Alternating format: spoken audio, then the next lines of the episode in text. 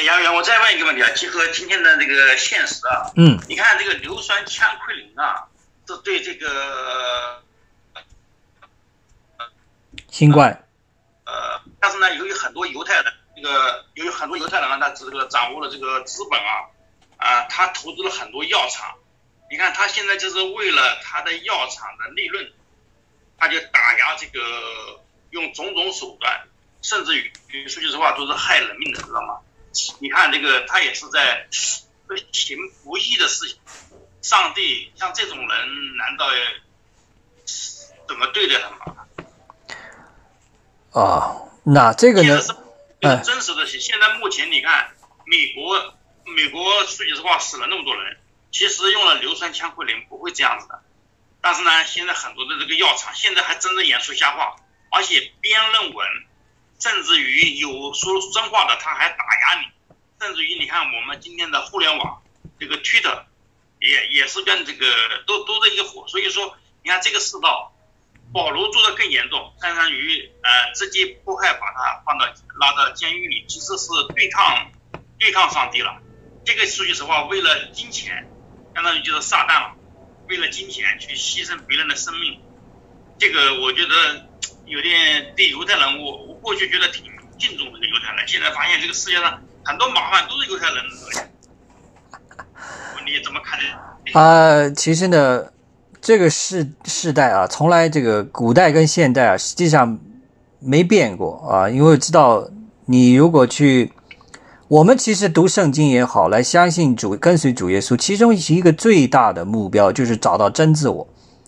但是在找真自我的过程当中，你发现有很多这个假自我。这个假自我实际上每一个人在不同的历史阶段，你甚至回到远古人那个阶段，你发现没有，其实是同样的问题。还是属于贪婪、诡诈、欺诈，啊，弱肉强食，这就是堕落的人性，是从来没有改变过的。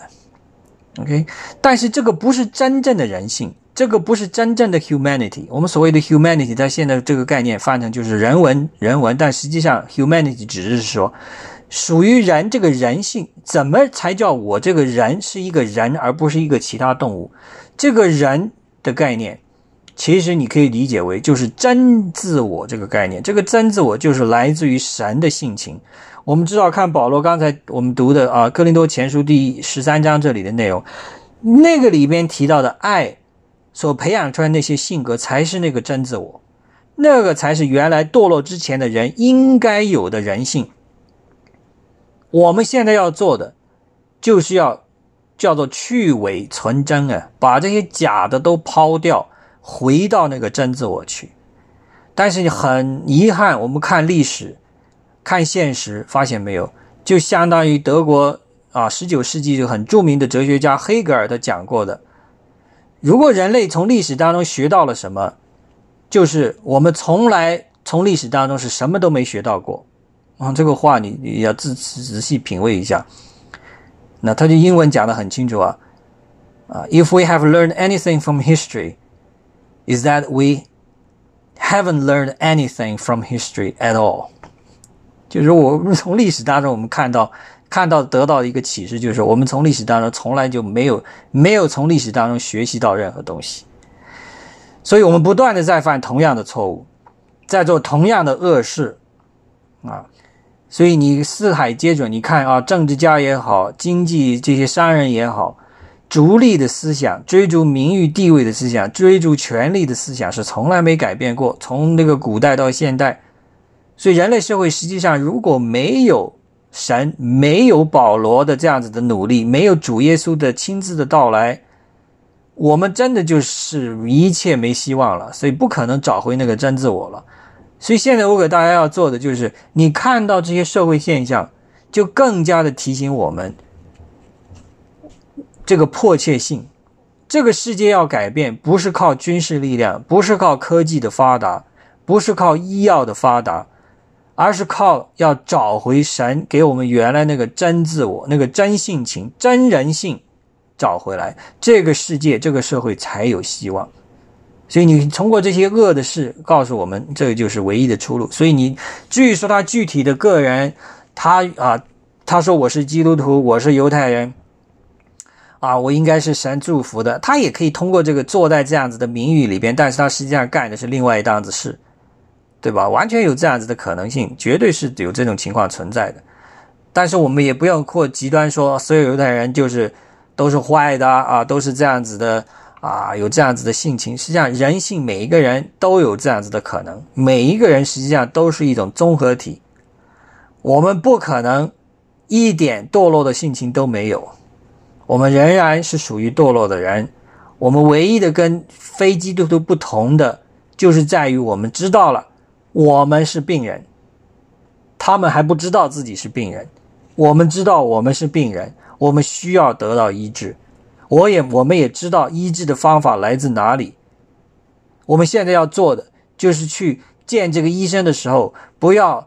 在那说，哎呀，我不想去见医生，太痛苦了，要拔牙，又要打麻药，又要干嘛，甚至于麻药都不打，要经历这个痛苦，而是主动积极的，赶紧去见医生，赶紧接受他所给你开出来的药方，赶紧去按照他的疗程去积极的进行治疗，而不要再耽误。这个就是我们跟基非基督徒最大的区别。我们已经知道我们是病人，我们已经知道医生是谁，我他已经给我们开出了最好的药方。我们现在要做的就是去抓药、去打针、去吃药、去接受这个治疗，所以我们是有希望的。就在这一点上，你的生活已经就大大的不同。所以我们要感谢，时刻感谢赞美主。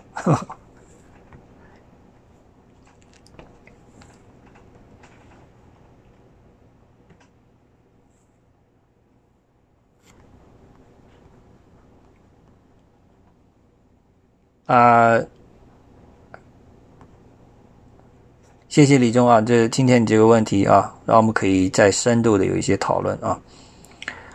嗯，其他弟兄姊妹有什么分享吗？哎，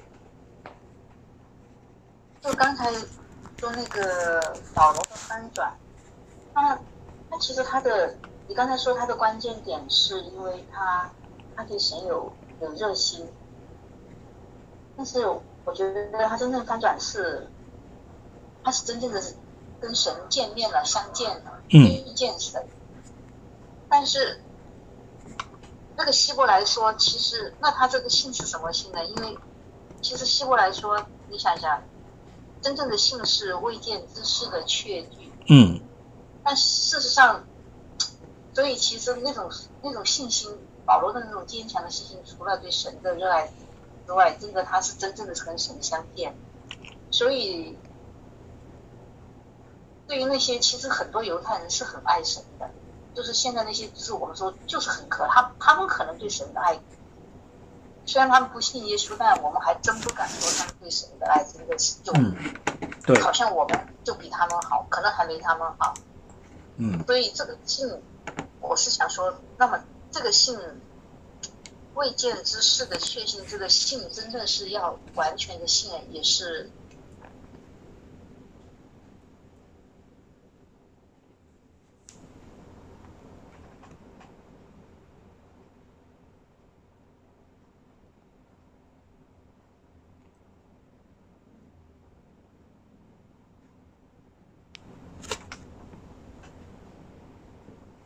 喂，哎，信号有点，好。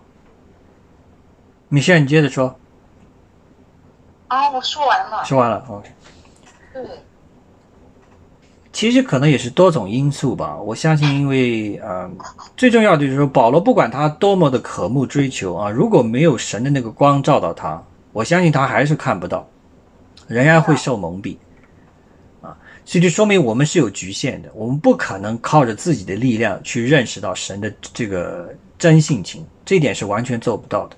是必须要最终的那个最大的动因啊，必须是来自神的给我们的一个主动的开启啊，所以这个这个恩典就相当于我们回到我们之前读过的，在呃出埃及记第三章的时候啊，我记得应该是第四节吧。神说：“我下来了，我听到了以色列人的哀求，所以我下来了啊。”所以他下来了，真的这句话别小看他，他愿意介入到我们的生活当中。啊，让这个神不再是只是住在这个超越界，我们所谓这个 transcendental，也就是说跟我们是十万八千里的不搭干的。他在他的神界，我在我的人这个凡界，两个之间隔了很大的距离，没有办法超越这样子的阻隔。但是神愿意跨越这样子的阻隔，进入到我们人类的这个时间和空间的概念里边，以人的形式向我们显现。再有一个人转化成为灵的形式，告诉我们，这个这个真正的根源是在超越界那里这样一个神。所以这个是非常奇妙的，没有办法去语言去解释它。所以主动权还是掌握在神的手里，但是也不能说我们人是什么都不做啊，等着神给我们启示就好了。所以从保罗身上我看出来说，我们必须是两条腿走路，但你的动机很重要，不是说靠着我的动机我去自我的追求。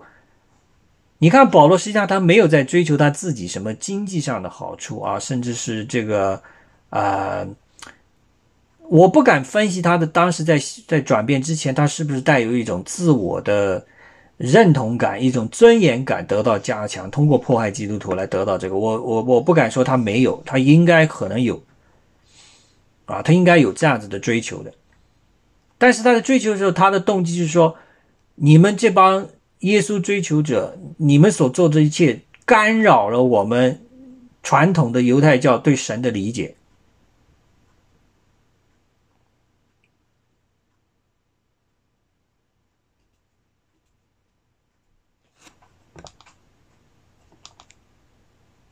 对，啊，现在回来了。呃，刚才掉掉了。杨云你的网络不好，是掉线了。是是是，我现在回来了，我现在回来了。所以，我们是两条腿走路，可以这么讲吧？我们啊，他在没有认识、真正认识到神之前，其实他已经是做了很多的事情，他要想去认识神啊。但是呢，他受到当时的这个啊影响，这个文化的这种影响局限啊。他没有办法看到这个真正的这个主耶稣所带来的意义是什么，但是这个主向他的显现这一点就开启他的心智，所以他这个眼睛像灵一样，那个蒙蔽他的东西去掉啊。那么当然，我们回到我们自己身上，那就是很多东西可以蒙蔽我们，甚至我们信主以后，从教会里边过生活啊，越来越多得到一种尊重，得到一种身份上的认同，慢慢的这个可能会成为一个很重要的。我的身份的认同，啊，甚至最终这个成为我去教会的唯一的理由，就是我要继续保持这样子的身份和认同，啊，不是说这个有什么太错误的想法，只是说你不要把它当成你这个信神的唯一的这个动力。我们不是为了那一切，啊，最终的根本还是回到主耶稣的身上，还是回到神的身上，就是我相信他，因为我知道不靠着他。我这个真自我是找不到的，找到了也会又丢失。哎，这个话题是可以不断的去讨论的，啊，所以我其实之前我也在想法，一个真正好的所谓的牧者啊，带领信众的这些人，其实如果是真正的好他，他最终应该是自我失业的。那 也就是说。你这个话要讲出去，如果大家都能听明白，而且去遵守了，你就不需要重复第二次。OK，那这那这样子，如果有这样子教会，那真是太好了。大家听到这个道，然后接受它，然后就明白了，然后就去遵守，那是最好了。但是现实情况不是这样子，对吧？就是不断的要重复。我相信很多牧者实际上都是在重复同一个话。如果你把他讲到的录音拿出来听，可能。几年前、几个月前跟现在讲的没什么太大区别。我发现我也在做这件事情。为什么？不是说大家的领悟能力不不不不高，你们大家能力都很高，都很聪明，这个道理都一讲就通。我自己也是这样子，但是落实的时候就有偏差了。能不能真正落实下去，就是一个大问号。所以不断的要听到同样的信息，不断的得到这个小锤在那敲着脑袋。你听到了没有？听到了，你去去改啊，就去做呀。不断的要这样子，所以要养成一个习惯，是就是不断的要从外部去鞭策，但是实际上外部鞭策总是外部的，要内化内化啊，这个内化的过程越快越好。但是呢，你在这些挣扎，你的这种退步也好，其实都不错，都是一个很重要的经历。不要把它当成一种资，这个负，这叫做做什么负担？要把它当成一种资产啊！所以你这样子就利用自己的失败，来成为你下一步成功的一个啊动力。所以就是失败是成功之母，在这里讲真的是再再切合不过了。所以这，所以我现在讲最好的牧者就是让自己可以失业的那一位。讲到大家明白了，然后大家都做了，你就不需要他，不需要他再讲了，他就他他就已经失业了。所以如果有这样子的牧者，那真的是，那就太好。OK，大家还有什么其他想分享的吗？或者有有什么愿意为一些呃事情要做的去祷告？哎，杨洋，我再分享一个。嗯，我觉得上帝是一个呢，上帝是爱人的。但是爱的方式好像不一样。你看啊，在这个在我们中国这边，上帝也是在显象。他通过这个天，这个你看，今年就是你看，北京七啊七月份下雪，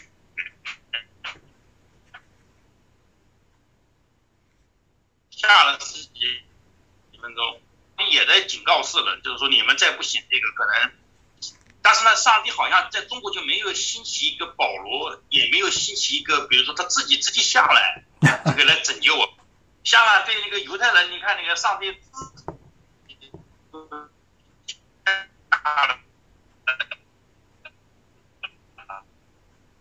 就创，这个难道这个也是我们这个人种有问题呢，还是上帝的爱是有有点偏爱？当然了，他对犹太人是最爱的了。呃，基督徒认为是对大家都一样的爱了，这个我我自己感觉到，是不是我们的这个罪孽还没有那个 还没有满，嗯，还是时间还没到啊？我我只是问一问这个问题啊，我我感觉到，咋我们的苦难就这么多呢？是，你你去看这个人类的灾难，我们中国的灾难是最多的，虽然政府不让人知道，但是其实是。想起来也最沉重，也最多啊，所以说我也搞不清楚。就包括今年的水灾，其实不是上帝的的问题，其实人祸占了很大的成分。嗯嗯。如果有一个人惊起一个人，让大家醒悟过来，你就像在一九一几年，如果上帝把这个蔡元培弄醒了，不去反击过，啊，就是也给蔡元培同志闪个光。这个蔡元培、保罗。那我们中国不就好很多？后来把蒋介石闪一下也行了。对对对对对。怎么怎么回事？他妈的蒋介石也没闪清楚，虽然给他个老婆，怎么就没闪出这个？嗯，你看，你看，美国真是很幸运，他闪了，给了他很多好人。当然，犹太人给的更多了。当然，所以说我就觉得有劲，上帝的爱是存在的，是不是针对不同的地方可能是有差别的？还是我们的罪太重了，这个上帝认为还没到时候，我只是自己想乱想而已啊。嗯，其实我我我我们读经其实就是因为我们不属于任何教会哈，这个所以在读经小组里边的思维确实是要打开，把这个各种自己的一些想法啊对神倾心吐意，你有怀疑是很正常的。啊，我觉得如果没有怀疑，全盘接受，那这样子也不是神所喜悦的，因为他给了我们这样子的思辨的能力，我们按照他的形象造的，对吧？就要把这个能力用到最大，啊，所以不要怕说提出的观点是好像有点极端啊，或者有点好像跟教会所讲的一些东西好像嗯不是很切合，这个都没有问题。OK，最。关键的一点就是我们认识神，我们通过这些思辨、这些讨论来进一步的认识神，因为认识神其实实际上是最终认识我，对吧？我们认识神不是说为了光认识神，而实际上最终目的是认识我是谁。在回答我是谁的时候，最好的问题就是说神，你到底是谁？去了解神的过程当中，你才来了解我，因为我们是按照他的形象造的，所以你从源头上去搞清楚我们应该有的本性是什么。最好的就是去了解神，了解了神的本性，当然我们不可能完全了解他。如果我了解神的全部本性，我成了神了，对吧？但是尽可能多的去了解他，通过读经也好，祷告也好，现实生活当中的爱的关爱的表现也好，甚至一些考验，面对迫害的考验的表现也好，都来认识神。那这样子呢，我们就更加清晰认识到真正的我是谁。所以，但是回到。中国这个问题，我跟你有同样的这样子的想法。我说，为什么神不早点来，给中国在历史上有这样子的机会，可以有更多的人能够相信主，我们这个国家现在岂不是更好吗？我也有这样想法。我实际上没有办法回答你这个问题，因为我没有，我想不明白，为什么神还没有，至少到目前为止还没有。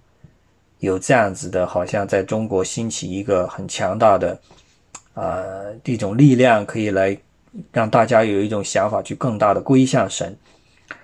嗯，我不知道神的安排是什么，他的他的这个参不透啊，确实参不透。但是呢，我我知道，我们每个人都是他造的，不管哪个国家哪个文明，我们作为个人跟神这个关系的建立和发展啊。其实不是建立，是恢复啊！我一直要强调，我们跟神不是建立一个全新的关系，好像是一个完全从外到内的一个过程，不是反过来，应该是从内向外的找回失落的关系的这样一个过程，把掩盖在生生命当中最底层的那个真实的神已经在造我们的时候给我们跟他相通的这个机制给激活了，给打通了。给拨云见日了，啊，是一个恢复的过程，让这个过程恢复的更好，让这个关系得以恢复。我们个人是有这样子的机会，这种机会从来没有偏说神说只给这个国家，只给那个民族。你看到没有？全世界基督徒散落到全球各地，啊，我们中国人也不少是基督徒啊，虽然人数比起总人口来讲还是很少，但是。数量也在与日俱增啊，所以这一点上，我相信神是完全没有偏失的。但是对于一个国家来讲，啊，作为一个民族的整体来讲，可能他有他的时间的安排，啊，他先通过犹太人得到这个福音，再从耶路撒冷向外传，传到撒玛利亚，再向这个地中海沿岸，对吧？传。因为《使徒行传》当中好像是第六章，其中讲到保罗当呃，应该后边几章，保罗当时想到这个小亚细亚这边去传教，但是神的灵阻止了他。啊，我这个大家去看看哪章经节啊，确实有这么提到。后来他只能向西喽，向西就是向希腊，最终到罗马了。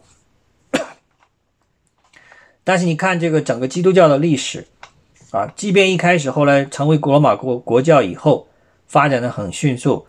整个地中海，甚至非洲的一大部分，亚洲的这个呃西北部，都成了基督教的这个天下。但是呢，哎，公元六世纪、七世纪就兴起一个伊斯兰教啊，把很大的基督教的这个这个版图那个缩减了，压迫了，最终压到只有哪？只有现在西欧这一部分。像我们现在的安安提阿，我们刚才看到的安提阿，保罗的老家大树，现在全是伊斯兰教啊，全部都是伊斯兰教啊。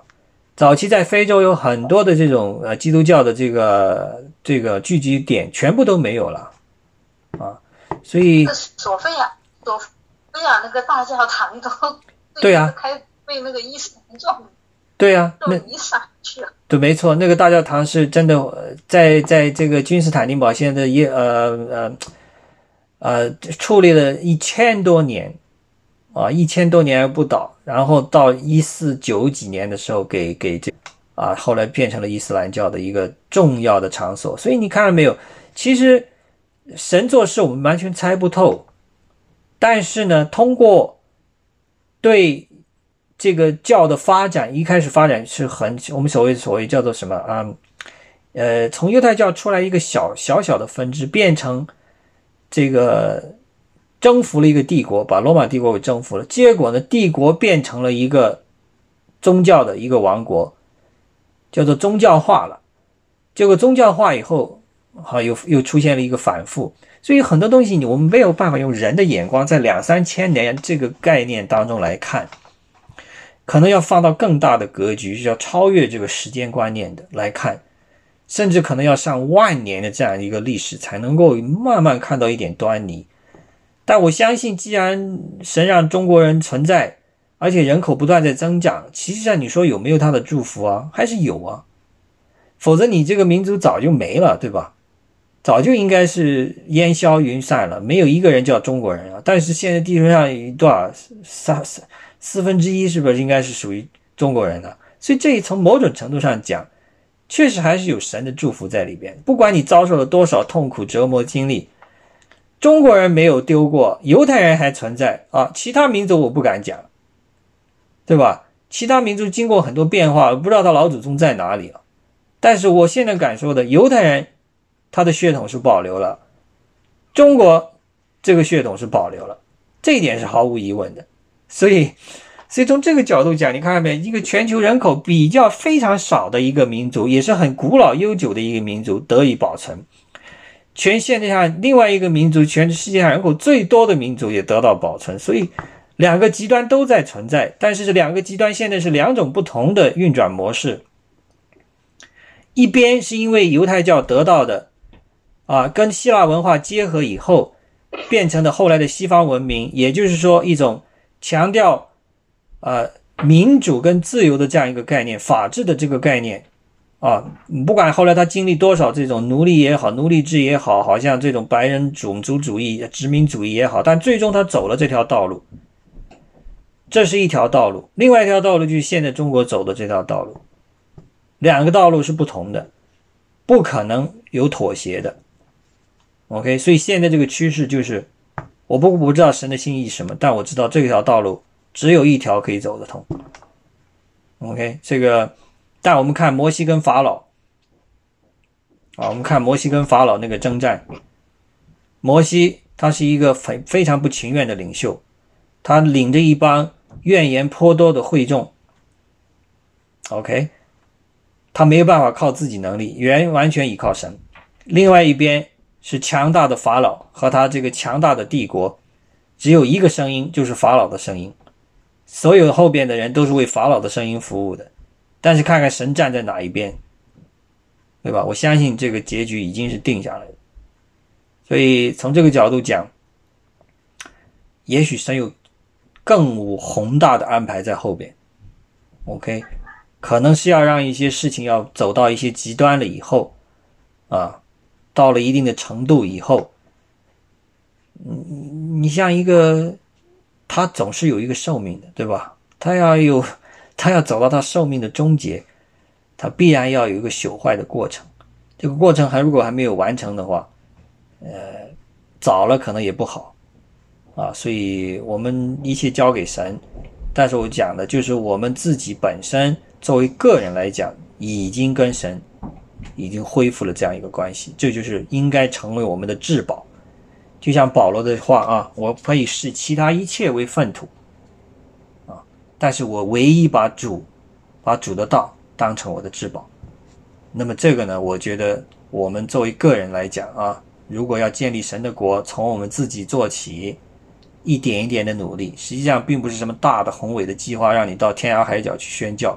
更大程度上就是如何去爱我们，真正的爱我们自己。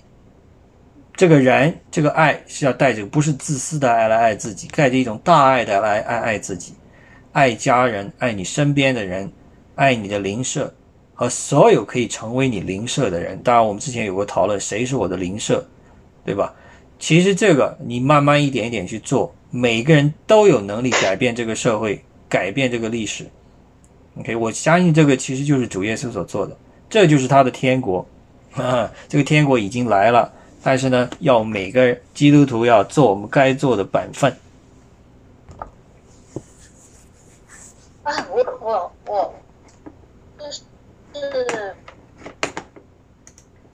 呃，杨弟兄，我刚才说的那个，我我觉得，可能我还没有表达清楚我想说什么。嗯。就是说我我是觉得说保罗的那种翻转，真的是我觉得是他见到神之后，嗯。他那种翻转，而且一旦圣灵做工，不是给他一个人做工，还跟那个亚亚撒，还有另对。另外一个人做工，就是那种像是两个人同时同时相见，所以我就想说，对，就是一个一向一次两个同时相见，所以我就想说，其实我的问题是。未见之事的确据，所望之事的实底，但事实上这个做到并不容易。像保罗，他对神那么爱的，他也是在真正是，其实他是在真正见了神之后，他才是这样彻底的翻转。嗯如果说他不见这个神的话，这种翻转我们很难说。嗯所以，其实我就想，像我们我们说我们有没有经历神，我们有时候自己说经历神或者没经历神，但是事实上也没有像就是说像保罗那样感受到真正的那个神到底给你什么，然后再怎么样，可能所以所以这个信心之旅会随时的就会时不时的会软弱，一时好一点，一时软弱一点，这个是真的很难。还有就是刚才那个李东说的那个关于那个受苦啊，我还真的是，如果是现在来说，就是从目前的情况来说，确实，但是如果是从这个回过头去从那个历史的长河来说的话，未必说就是犹太人受的苦比我们少哦。从历史的长河来说，嗯他几千年没有自己的国家，而且分散到各处，而且被人种族大屠杀，也就是还不到一百年前的事。对，所以其实神是爱他，但是但是也像李宗说，因为很可恨，比如说像那些药或者什么，他们也做了这种这种可恨的事，嗯所以其实神给他们的城未必是比我们轻。反过来说，我们现在这个阶段是要怎么样？但是你看，我们国家那么多人，按照神说的生养众多，真的不敢说是不是对我们这个民族的一种祝福还是什么？真的是生养众多，生养众多。我们这种中华汉族至少是汉民族是生养众多的。还有就是因为，而且从这个历史的长河来说，西方国家的民主和自由其实并不是啊的，也就是我前段时间看一个讲座说，也就是这么三百年、三百来年的时间，也是从英国的这种，首先是英国的这种宗教的改革，一种伟大的一种改革，然后才有了美国的那种独立战争。所以其实真正的民，嗯，我相对来说民主和自由也就是这么两三百年，而这两三百年可能正好是我们比较就是正好清朝就是落后的时候，嗯好难说，真的是好难说这个事情。是，对这个我们人呢，就像蝼蚁一样啊，看问题往往只看我们眼前，最多几百年了不起了啊，这个不能自责，我们毕竟是人嘛。但是神做事，他是格局完全超越我们啊，就像我们看蝼蚁一样啊，觉得忙忙碌碌不知道往哪儿跑啊，你作为一个人可以看得远远超过一个蚂蚁，所以神其实就相当于。呃，这个相当于我们是蚂蚁，他是人一样，他这个高度完全不可摆到一起去看，所以他的这个概念，而且他也不是在时间里面被限制，啊，他是在时间之外的，所以很多事情还没有发生，啊，还会要发生。我们能做的就是通过读经呢，慢慢去明白他做事的这种做事有一种规律，能不能按照他这个规律去生活，啊，其实就是我们。读经当中一个最大的，因为它太多信息了，圣经那么多本，呃，字数也很多，各种各样的故事啊，就都都很丰富。但是它背后总是有一些不断重复的做事情的一种 pattern。我们要找的就是这种 pattern，找到这种规律。这个大规律一旦被你啊给能够找到，就好到相当于说你找到了一个嗯。主心骨一样，就读经不再是漫无目的的，好像东一章西一章，东东一句西一句，而是在读的过程中发现没，有一种思路就出现了，有一种条理化，有一种清晰化，就越来越好。按照这个大规律去看事，再看神所做的事，哎，他发现哦，原来他是可能是走这样一条道路，当然，它背后还有很多我们看不懂、看不透，但是慢慢的有一些东西是他是愿意让我们看到的，所以这点很重要。啊，我们尽量去理理解他，通过各种方式去接近他，他是愿意让我们被了解的，这一点就很重要。这个神不是高高在上的神，他是愿意跟我们亲近的，所以我们愿意跟他有多亲近，他就愿意跟我们有多亲近，所以真的是一个互动的过程。我们不是被动，我们确实还是有很多东西可以自己主动的去做，啊，所以通过，当然保罗他得到这个启示，啊，这个没有神的启示他是完全不能明白，这点是毫无疑问，啊，但是他之前做的很多的准备，人生的这种经历啊，最为他在那个 moment 能够一下子明白、接受到，啊，并且最终接受了以后，确实是去实际的。脚踏实地的啊，这个话用到保罗身上真的再确切不过。脚踏实地的，一步一步的把这个神的话传到，传到他那个当时的世界的极端了。他因为到后来他想到西班牙去的，他最后的愿望是说，如果神愿意的话，让他可以到西班牙去，因为西班牙在那个年代看来真的是世界的尽头了，因为再往后再往出去就是大大西洋，对吧？已经到了世界的尽头了，可以这么讲啊，所以。哎，但就是即便像保罗啊这么一个忠心向着主的人，为主真的是最终还是舍命嘛，对吧？他大概六十岁的时候就被砍头了，被这个尼禄皇帝砍头了，嗯，也是真的很让人很唏嘘啊，这种这种叹。彼得也如此，对吧？所以，但是我就回到我们一开头讲的啊，他的。另外一种方式的存活，就是他存在、生活在我们的记忆当中，啊，并且不断的被我们在谈起。实际上，他这个生命力非常的顽强，所以也就告诉我们：我们愿不愿意，希望被我们的孩子也好，或者被我们所认识的人也好记住。即便我们这个人的肉身走了，但是我们仍然会被别人记住，记住你的好，而不是你的坏。啊，这一点也也确实给我们一点提示啊。我们现在该怎么样过生活？按照一个什么样的指导性的原则去过生活？这点也是很重要的啊。你的这个灵将来，即便没有，就是假设啊，假设没有神接纳你，你你还能不能再继续的存在下去啊？这是一个大胆的大胆的求证了啊。因为我是基督徒，我肯定相信神的灵永远会在那儿了。我也希望我的灵最终能够归入到他的灵里去。啊！但是你就是假设神这一块都没有，都不存在。你如果还想要继续在 afterlife 啊这个继续存活的话，那你要有什么样的东西？你需要别人记住你啊，这个也很重要。所以，呃，这是一个。你要是看新约圣经的话，觉得那个保罗对这个对这个福音的宣传是做了很大的宣传神的，倒是做了很大的贡献。但是他最后是被砍头的。但是那个就是腓力，就是使徒行传里面也说，那个腓力是与神同行的哦，他是被神接走的哦，就就是神作是你，不知道他他评价人或者说他看人真是，如果是。按照我们人的观点，对，话你就觉得好像保罗应该是跟神同行被接走。对对对，啊，人的观点。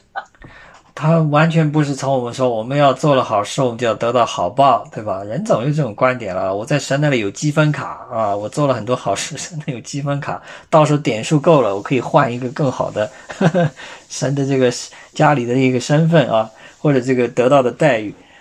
但实际上不是这样子，你他就完全让我们不要有这种功利主义的想法，完全就不要有这种想法，你就是跟随他，你就是相信他，别无别的原因，for no other reason。Just because he is the source of love，你就是这么想，他就是爱的源头，真正爱的源头，人的本性的真实本性的最好本性的源头。我没有什么别的理由不去相信他，因为他就是我的源头。That's all，这一句话就是我们信仰的核心。你要能够体会到这一点以后，你所有的讲道不用听都可以了。OK，我也希望这个讲道的人早点失业啊。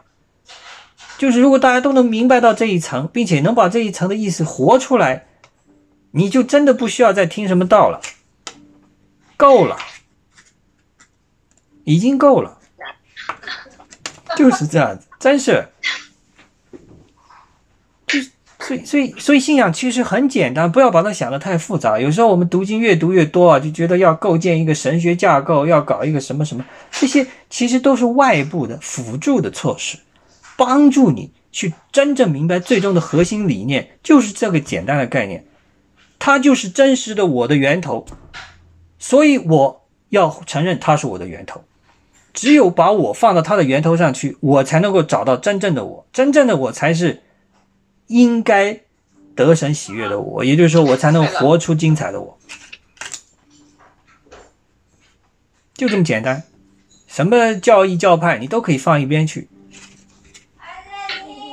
我这观点可能很多人不赞同，但是这是我的最终体会。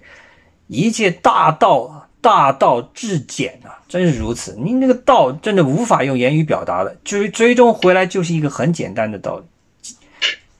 没有办法用言语说明的，但是你能体会得到，够了。所以我希望大家读经呢，就是保持一个原则啊，尽量我们读经从来都只是手段啊，不是目的。目的就是为了将来不需要再读经，读经的目的就是将来不需要再读经也能明白神的心意。OK，这个就是。哦，那那我这个太。太极端啊，不能接受。就是有点，不是，主要是你这就是把人看着是比较比较美好了，按照就是把人看得比较美好了，就是，但是保罗都说我们肉身做不到的。是是，对，所以啊，所以我觉得这个十那个十条诫命里面，尽心尽性尽意，嗯，尽力爱主你的神，爱人如己。对。这就几句话，有几个人能做到？真的是非常难。对，其实我挺同意刚才那个 Michelle 说的，他说那个就是说那个保罗上大马色路上的那个经历。其实我是觉得，但我我一直就认为呢，呃。它是一种是一种神利益要使用保罗，用了这样一个非常人能能有的经历来，这个让他经历神，所以呢，保罗才会有这样的坚定的信心。是，看神亲自向他说话，又让他瞎了，然后就让那个叫亚尼是什么人去亚拿尼亚，对对，亚拿尼亚。所以我觉得整个的这个经历是完全就是神使用他。他自己其实，我觉得他没有说是什么，他对神有，其实可能在神没有给给他经历之前，他根本就不认识神。啊，你可以这么说，对，从某种意义上讲，他实际上没有认识到神啊，他只是只是在追求一些外部的外化的东西，他以为那个是神啊，但实际上并不是神，对。杨毅弟兄，你刚刚说的那个，就是说关于读不读经那个，我想到那个。旧约那个以色列是哪个上面说的要读的？因为你看，你也不能说以色列人不爱，他们真的是，就是我上次看见有一个在他们照的照片，在飞机上坐的以色列航班去以色列的时候，飞机上，就那以色列人真的就是按照那个旧约说的，把他的什么什么，把他锯什么刻在额头上，对对绑在手上，对。所以那也就是说，那个经文还是要随时读，到还是要讲。那我这个只是一个表述，就是说。嗯，这个我要表达意思就是，读经其实最终都是一个手段啊，不要当成我们的目的，这点一定很重要。就是说，最终的目的如果能达到，而不通过这个手段，那是最好的。但是显然不可能，我们必须要通过这个手段才能达到那个目的。所以极端极端来讲，就是说，我们如果能够明白神的心意，像保罗读了这么多经文啊，接受了多少这个教教育。他完全还是不明白，对吧？直到神向他一次性的显现了，他彻底明白了。但不等于说他读那些经没有用，为他做了一个很好的积淀，打了一个很好的基础。那些经文马上重新有一个全新的角度展现在他面前，让他彻底看到。如果他之前没有经文，光神的这个启示给他，我相信他的理解也可能会有限啊。所以，但是他一旦两个一结合。我完美的一个浮现，对一个经文彻底的、全新的一个解释啊，就体现出来。这就是本来应该把经读成的那个原意出来了啊，所以又是把一个伪装给去掉了啊，所以这个实际上犹太教现在也是面临这个这个大问题，就是他们内部也有这样子的争拗，跟基督教的关系也存在这样一种理解，就是到底怎么来理解这个圣经啊？是按照基督教的这个理解呢，还是按照他们那个理解？现在这个还是两教之间这样子一种我们所谓用张力啊，一种也不是说一种 hostility，也不是一种敌视，而是一种相互之间的一种教义理解上的偏不同。还是存在，仍然存在，是两大两大宗教之间的一种一个区分点，就在这里啊。所以，我想问一下，像他们犹太人读不读先知书的？啊，先知书他们有读，但是呢，不是他们的重点啊。他们现在读的重点，其实先知书的话，就是先知书，按照我们就是就是听，就是有些就是讲的话，就是先知书里面很多处都说。指明了耶稣是神的，为什么犹太犹太人的交接点就是在那个耶稣是不是神上面？为什么他们那么坚持的相信耶稣就？因因为你可以这么理解吧，他长期以来啊，因为自从这个扫罗王啊，一直到从摩西那个年代了，到扫罗王，到大卫王，到所罗门，再往下，他神给他的信息很清楚，就是你要只相信我，不要相信其他任何的神，所谓或者宣称是神的。这种人，OK，有很多的偶像你要去打破，要去要去克服，所以这个是他的一个重大的任务。其实犹太人他们希伯来他们所读这个圣经一个重大的作用，就是帮助世人首先克服第一大难题，就是在众多的神中认识到只有耶和华才是唯一的神，而不是唯一的以色列人的神，而是唯一的全世界所有人的神，这个宇宙的神。这一点是他们帮我们做到了，没有他们做到这一步，基督教到后来的发展是很有限的，因为我们还要克服他们之前花了几千年才克服的这个理解上的这个障碍，这个障碍在保罗来到的时候已经被克服了，所以你发现没有，他们去传道的时候没有再去说啊，你你你你你要对基督徒讲啊，你还要去建立一个。这种全新的概念不需要了，因为他面对的信徒是来自犹太教内部的信徒，这是早期的耶稣运动的信徒，全都是来自这个呃来自犹太教内部的，他们已经不需要克服这样一个多神论的这个观点对他们的冲击了，他们就所以他们能够有一个理念上的拔高，然后再把这个完全全新的理解。经过保罗再次拔高以后，交给外邦人，所以对我们来讲，我们是在享受着他们给我们带来的这样子的好处。因为你看读旧约，你发现没有，其实来来回回都是教他们如何去克服这个旧概念，打碎这个旧概念。到了新约，我们基本上就不用再去克服这个概念，这个概念已经不存在了，不是我们的羁绊。我们的羁绊就是如何真正去认识神的本性，是这样了。所以他们做了这个重大的贡献，所以我相信这也是神的一个宏大计划当中的一部分。但是呢，因为他太长时间安排做这样一个任务，他的文化发展，他的整个思维已经在这个格局里边，他很难走出来，他也不敢走出来，因为他也尝试过几次接受这个弥赛亚的概念，在罗马帝国那个年代尝试过两次至少，对吧？主后六十六年到七十年，他第一次犹太人大起义啊，那个惨重的代价是很大的。耶路撒冷城被迫第第这个第二圣殿被毁，对他们打击是很大的。结果后来没过六十年，他们又搞了第二次。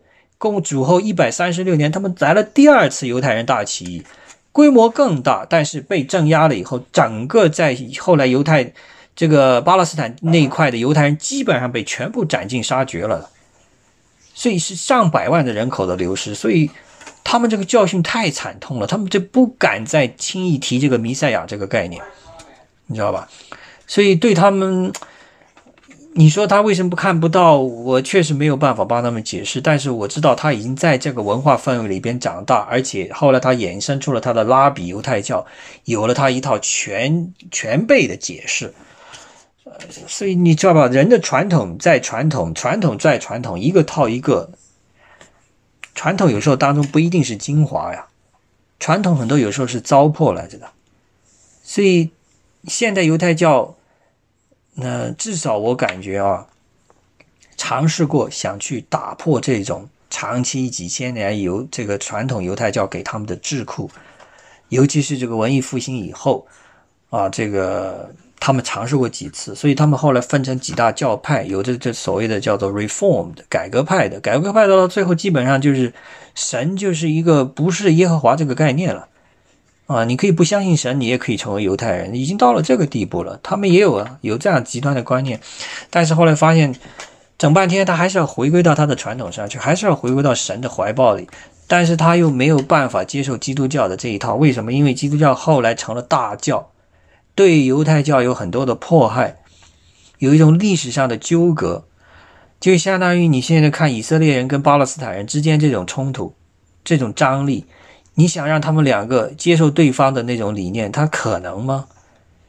现至少人的角度是不可能的，所以现在没办法，我们几大教派陷入到这样一个环境当中。但是我发现没有，现在唯一的希望就是基督教也好，犹太教也好，面临最大的冲击啊，还不是伊斯兰教对我们的冲击，而是世俗化的冲击，这个是我面临最大的挑战。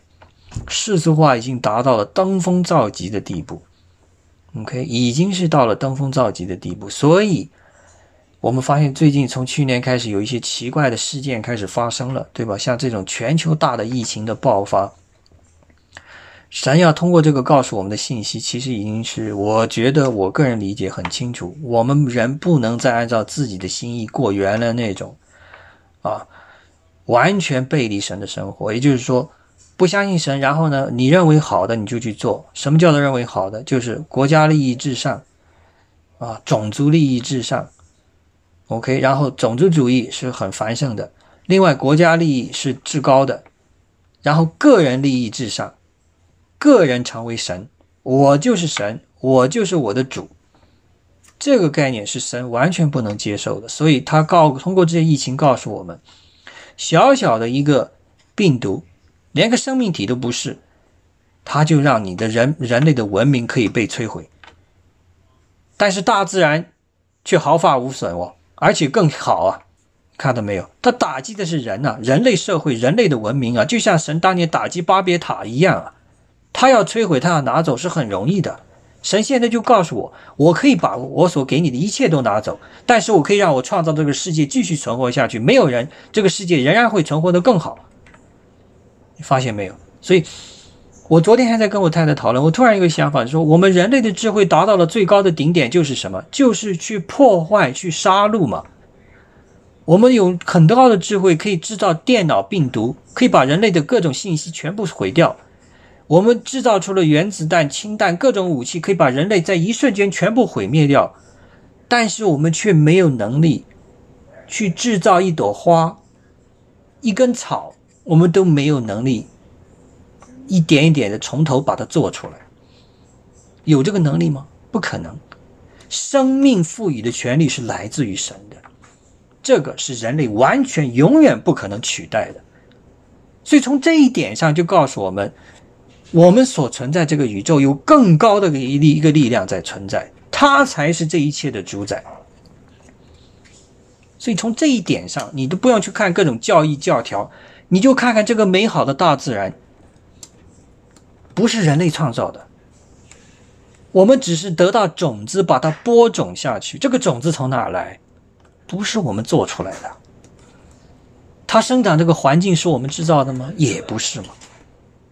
有这样子的地球的这个二十二度的偏角，才让我们有四季的变化，才让有洋流的这个循环，才有这个大自然天气的变化，才会有雨水。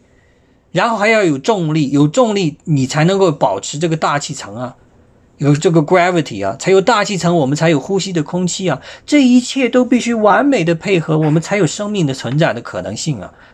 这这是我们人类的能力吗？绝对不是嘛。所以从这一点上，你就知道绝对有一个万物的主宰在外边嘛，而且它不是在外边，我要收回这个“外”字，它在里边，在所有的物质的里边都有神。最显明显的就是在我们的灵里边有他的同在，这个就是他原来造我的本意。我已经是神的灵的一部分，我现在要做的就是承认我是属于你的，我我我的灵永远都在你那里，然后我的灵才会健康，我的灵才会快乐，我的灵才会喜乐，我的灵才不会被所有周围的东西给牵着鼻子走。这个就是找到你的真自我，你的真自我的根源不在你，不在外部，不在别人，在神。在那里，你找到神，就是找到你自己。这个就是我们信仰的最根本的核心。如果我们其他所做的一切能够把大家带到这条路上，那我该我，那我真的就很开心的。说实在，Amen。我我今天我觉得讲太多话了。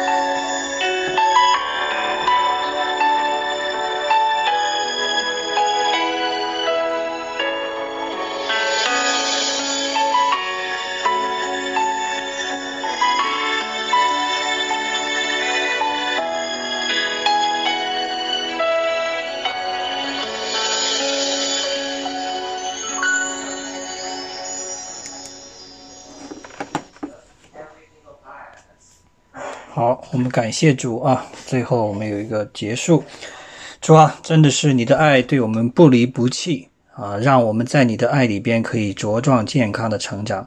我们也把我们的祷告啊交托到你的手里，交托到你的心里。愿你祝福我们这个聚会的所有的弟兄姊妹啊，这个家人他们本身他们的灵里的健康，他们生活的健康，他们的爱都需要来自你。不断的、源源的这样子的爱的源头的供应，主要愿我们不离不弃你的爱，愿意我们把自己的灵交托到你的手里，永远跟随。请你祝福我们下一周的生活，让我们有机会在实际的生活当中把这样子的爱带出去，真正的爱我们自己，真正的爱我们身边的可爱的家人，真正的爱我们身边需要我们帮助的邻舍。主要愿我们实践你的爱的道路。走你所给我们安排数天的这样爱的道路，主啊，我们感谢赞美你。我们这样子的聚会，我们这样的祷告，是奉我主耶稣基督宝贝可爱的名，Amen。